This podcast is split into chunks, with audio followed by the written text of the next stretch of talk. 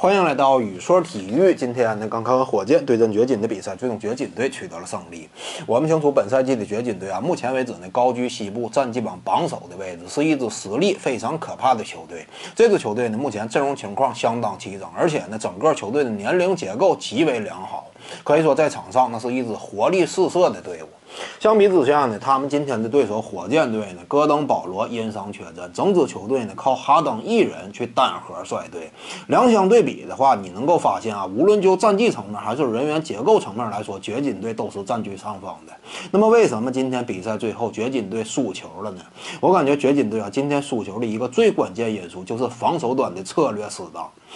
呃，比赛当中呢，我们看到了掘金队大量的采取挡拆后夹击哈登的策略，这样一种策略和打法呢，我感觉是颇为疑惑的。这话怎么讲呢？有些观众啊可能会感觉，那你看这个有些球队打勇士的时候，不也经常夹击库里吗？为什么面对火箭他就不能夹击哈登呢？夹击哈登，我感觉也没什么太大问题啊。但是呢，你必须得清楚一点啊，就是夹击勇士队的库里，这一方面呢，是因为库里这样一种进攻威胁，更主要的一方面原因就在于勇士队他的整体打法，面对你夹击的情况之下，他会与正常的这样一种风格形成一种这个割裂，形成一种不适应。因为我们清楚勇士队啊，他是一支非常强调。球的传导的这么一支传切队伍，在这支球队当中，他需要通过大量的球的传导，为那些真正的进攻点通过挡拆以及掩护之后，创造呃空切以及外拉的机会，这是他们的打法。而如果说你一旦采取夹击库里的策略之后呢，那么这支球队啊，他真正更多出现机会的就是那些非核心进攻点。你比如说伊戈达拉，比比如说德拉蒙德格林。那么这样一种情况，靠这样一种并非核心进攻点的球员去大量的处理进攻。机会，这个相对来讲呢，就能够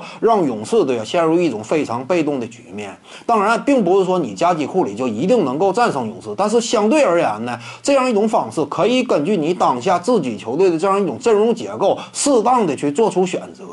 但是火箭队我们清楚，这是一支什么样的球队？这是一支进攻端靠核心超级巨星个人单打去带动的一支球队。这支球队跟以往哪支球队很像呢？跟以往的骑士队很像。我们知道骑士队勒布朗詹姆斯一星四射这样一套阵容配置，那也是极具威力的。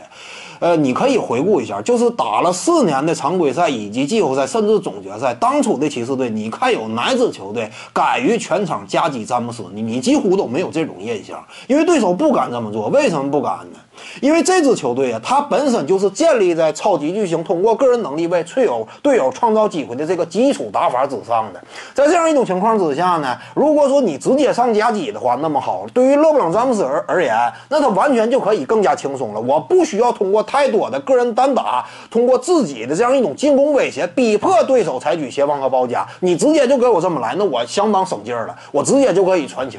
而且呢，我们清楚啊，这样一支球队，你比如说当初的骑士以及目前的火箭队，呃，在核心球员身边的配置的那都是一帮持兵能力极强的球队，这一点就和勇士队不一样。我们清楚勇士队啊，阵容当中他有些球员，你比如说伊戈达拉以及德拉蒙德格林，他们在阵容当中呢，充当阻止以及掩护、挡拆这个呃做强人这样一种角色，有吃他们本身存在的大量积分。但是在骑士和火箭队这支球队当中呢，他们当中的这个角色球员呢，往往功能性相当单一。就是我在进攻端呢，除了防守，除这个除了防守以外，在进攻端呢，我主要参与的就是落位。落位之后，我就等着接球投射就完了。这就好像是星际争霸当中这个人人族坦克一样，到了一定位置之后，我就蹲地上，蹲地上之后，我就等着呃这个核心领袖发号施令，这会儿我就开炮就完了。他在进攻端扮演的角色就这么单一，而且呢，因为这两支球队啊，无论是骑士还是火箭，他们整个一整年。都在进行这样一种打法，所以呢，当面对哈登出球，当面对其他队友出现空位机会的时候，他们打的相当适应，因为一整个赛季他都是这么打，在场上他所要扮演的价值充当的角色就是这么一种戏份嘛。所以你对他们这样一种核心持球人哈登或者詹姆斯采取包夹策略的时候，那么对方往往啊非常乐意接受，我不用多费劲了，我直接上来就能够让够让这个角色球员充分的找到手感，充分的参与到比赛的进攻当中。原原本的，这支球队它存在的劣势是什么？进攻的点相对来来说和谐，我就怕在进攻端通过大量的单打之后消耗体能。最后阶段，如果说你仍然不改变防守方式的话，那么我就有可能面对第三节后半段以及第四节之后核心球员体能的下滑，个人进攻效率的降低，使得球队陷入被动。这是其他球队啊普遍面对当初的骑士以及火箭的时候主流采取的一种策略，因为这种策略确实行之有效，尤其当他们仅仅就是单核支撑的情况之下，更是可以利用对方的体能劣势。当然，今天呢，掘金队啊，我感觉他一方面呢，是因为此前啊哈登这样一种连续的出色发挥，再有一点呢，就是我们清楚今年的掘金队啊。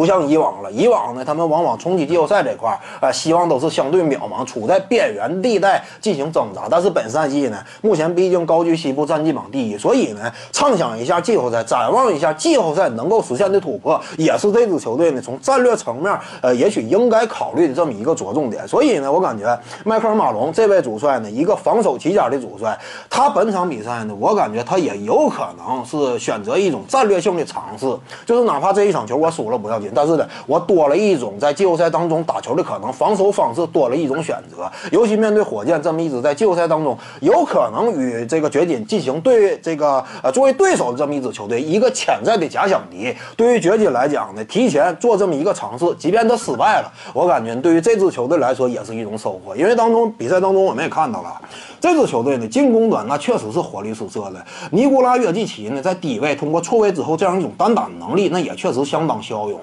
围绕他身边的，你比如说这个啊，其他的一干年轻球员。起码有这么五六位左右，都是既年轻，同时呢又高质高量，能够完完成进攻任务的这么一种球员。而且在防守端呢，呃，这支球队啊，越打到第四节，他的能量越强。为什么呢？为什么目前这支球队是整个联盟当中第四节防守最出色的球队？就因为这支球队当中年轻的潜力新秀太多了，整个阵容呢显得活力四射，结构非常优化。一般来讲呢，呃，十人轮换，这都是这支球队常规的操作，这就使得呢这支球队在末节的时候能够。有更多的人参与到防守当中，能够以更充沛的体力和精力参与到防守当中。所以呢，我想啊，这个掘金队呢，呃，目前别看说输给了火箭队，但是对这支球队呢，我个人还是抱以一定的期待。他们在季后赛当中呢，也能够成为西部当中一支不可小觑的力量。本期呢，就跟你各位聊这儿。如果你喜欢本视频呢，点击屏幕右下角订阅。咱们下期再见。各位观众要是有兴趣呢，可以搜索徐静宇微信公众号，咱们一块儿聊体育。中南体育独到见解就是语说体育，欢迎各位光临指导。